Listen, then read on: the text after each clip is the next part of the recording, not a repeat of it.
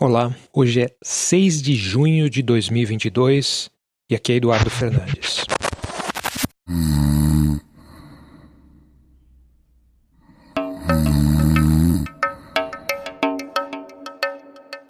Todo mundo tem insônia, não é?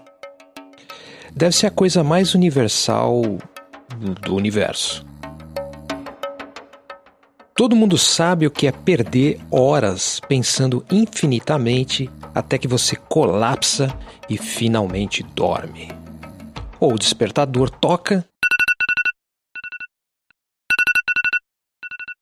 e você é obrigado a se levantar.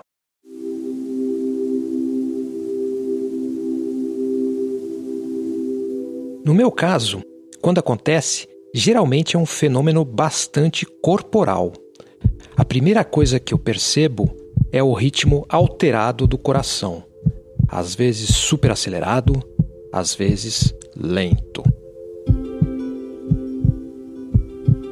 De qualquer forma, o corpo não fica confortável em posição nenhuma.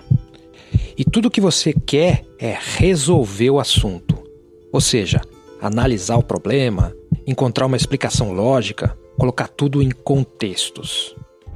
E é aí que as coisas ficam piores. Por mais que você tente domar a insônia, fica perdido em explicações, críticas, autocríticas, metacríticas, retocríticas e por aí vai. Em especial, escritores e intelectuais tendem a se enrolar ainda mais, por causa do hábito de conectar narrativas. É que nós queremos usar qualquer coisa para criar, escrever, analisar e etc. Então é difícil desligar a máquina de proliferação de pensamentos. No calor da insônia, você acha que está escrevendo a nova Ana Karenina, o novo Capital, ou realmente entendendo por que alguém te prejudicou. No dia seguinte, hum, é, eu não estou negando que engajar em reflexões durante a insônia seja útil ou até necessário de vez em quando. Mas vamos ser honestos.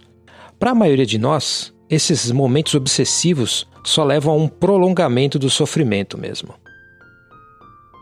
É como se a gente tivesse um balde furado e tentasse conter o vazamento jogando mais água. É por isso que, durante esses momentos de ansiedade, algumas pessoas tendem a se focar na respiração, em técnicas para se acalmar e até remédios.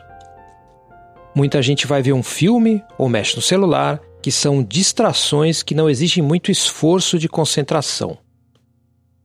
Mas o que eu queria dizer aqui é o seguinte: durante um ataque de pensamentos obsessivos, a gente foca demais na coerência do discurso Quer dizer, a gente tenta tirar um sentido, analisar, reagir racionalmente, controlar a coisa toda. Ou seja, a gente tenta forçar uma coerência e uma utilidade para aquela situação. Mas pensa bem, a insônia é um momento essencialmente caótico. É um outro estilo de pensamento que pode ser experimentado de outro jeito.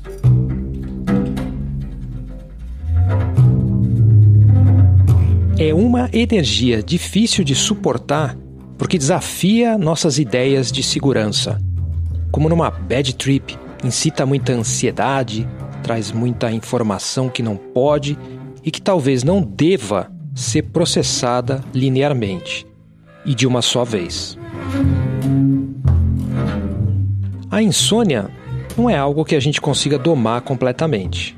Então, também podemos seguir o fluxo focar no oposto do controle, em observar, experimentar como aqueles pensamentos vêm e vão.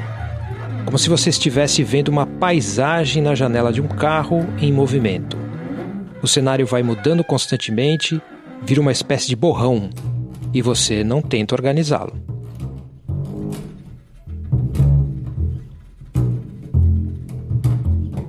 Como todos sabemos, existem momentos de bagunça e de calmaria nenhum deles é permanente. Mas como a gente é viciada em solucionismo, em tentar resolver as coisas imediatamente por meio de saídas aparentemente racionais, é extremamente desconfortável ter que encarar os lados mais caóticos da mente.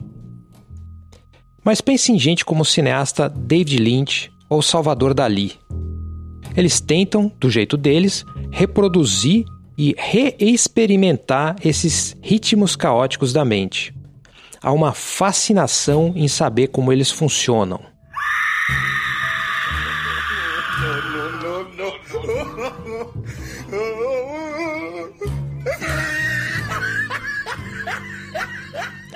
É mais ou menos aí que eu quero chegar. Todos nós temos esses momentos surrealistas emergindo constantemente na mente. Mas poucos de nós desenvolvem um paladar para saboreá-los.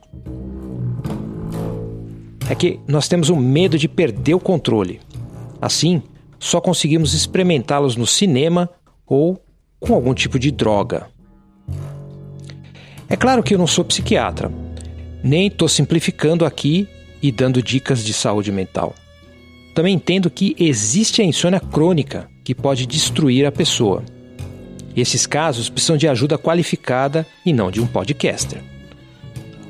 Eu só estou compartilhando como eu costumo lidar com a insônia.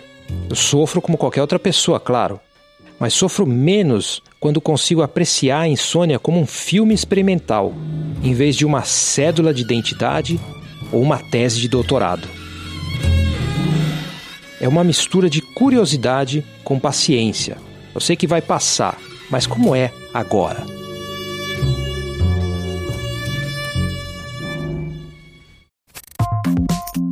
Esse foi o episódio de hoje do Mono Estéreo com roteiro, produção e edição de áudio de Eduardo Fernandes.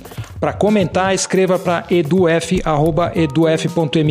Você encontra transcrições do episódio e mais conteúdo no site f.me. Para apoiar o meu trabalho, deposite qualquer quantia na chave pix@eduf.me. Não se esqueça de assinar o podcast no seu aplicativo favorito, avaliar na Apple Podcasts e compartilhar o episódio. Obrigado por ouvir e até a próxima.